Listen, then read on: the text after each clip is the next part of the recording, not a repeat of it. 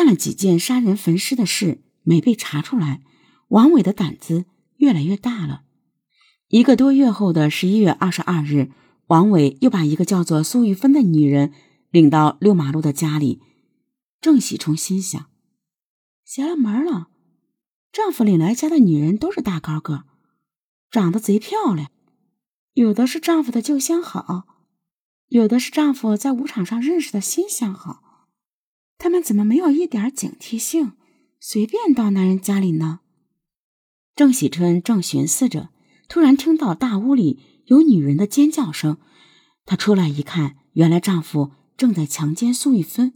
苏玉芬挣扎着，王伟对她来了个先奸后杀。郑喜春不能容忍苏玉芬和王伟刚才发生的一幕，帮助王伟把苏玉芬给掐死了。他们扒光了苏玉芬的衣服，两人一道把苏玉芬肢解焚烧了。这回还是没人发觉，王伟更加有恃无恐了。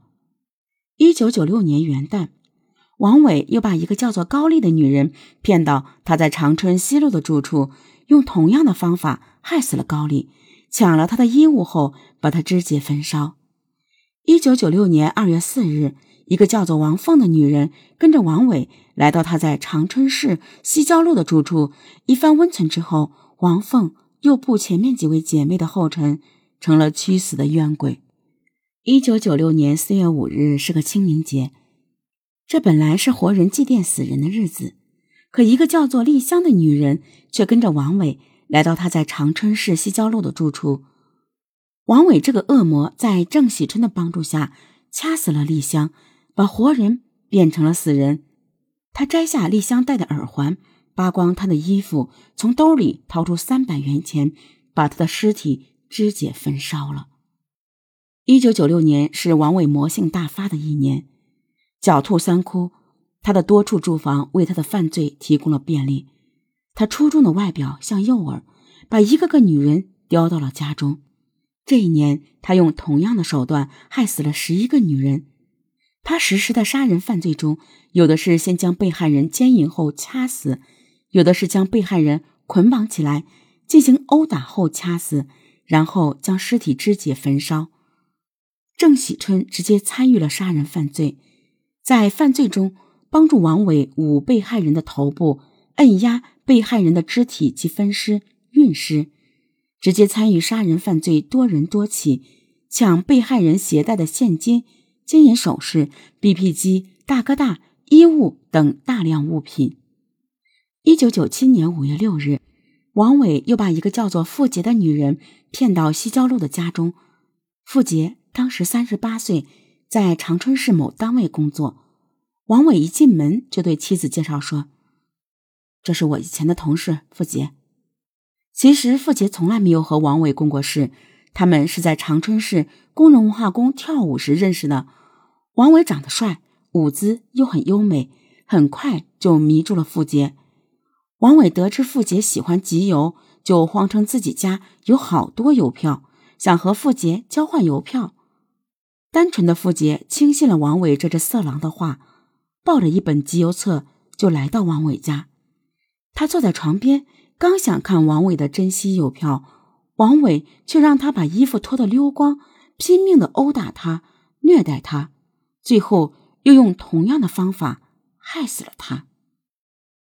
郑喜春问丈夫：“你为什么要把他杀死？”他的邮票值钱着呢。王伟每害死一个女人，都把他们的衣服扒光，首饰截留，尸体肢解后装在纸盒箱里，再搬到和平大路住处的地炉里焚烧，最后把他们的心肝掏出来，用尖椒炒着吃。有一天。王伟招了几个人在家里打麻将，打到半夜，大伙饿了，想寻摸点吃的。王伟从冰箱里拿出酱猪肝招待客人，客人们吃后纳闷的问：“你们家这肝是咋卤的？咋这么好吃呢？”王伟得意的笑着说：“呵呵，我在饭店学的手艺，我卤的猪肝祖传绝技。”王伟家的床底下堆满了被害女人的高跟鞋。王伟把这些女人的耳环、项链、手链、戒指装在烟盒里，与他们的 BB 机大哥大一道藏在厨房壁柜的夹层里。他们临死前的惨叫，深深的刺激了郑喜春。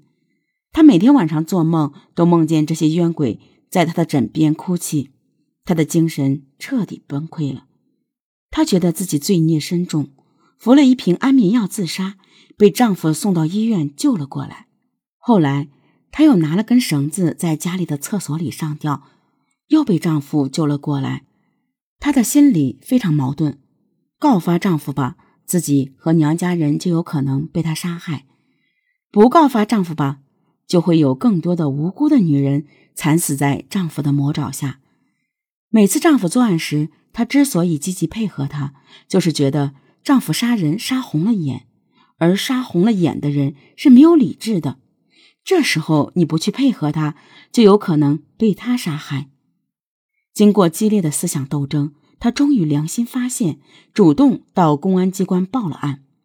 因为他报案时精神恍惚、目光呆滞、一身酒气，加上王伟又说他精神不正常，有些警察就相信了王伟的假话，以为他们是两口子打架说狠话。郑喜春的娘家人是有正义感的，多亏了他们的积极报案，才斩断了王伟的魔爪，使其他女人幸免于难。一九九七年六月十八日，王伟和郑喜春被长春市公安局逮捕。长春市中级人民法院经审理查明，王伟作案十七起，抢劫作案十五起，强奸一起；郑喜春参与杀人作案四起，抢劫作案三起。王伟目无国法，杀人、抢劫、强奸作案多起，情节特别恶劣，后果特别严重。一九九七年九月二十三日，王伟被判处死刑，剥夺政治权利终身；郑喜春被判处死缓，剥夺政治权利终身。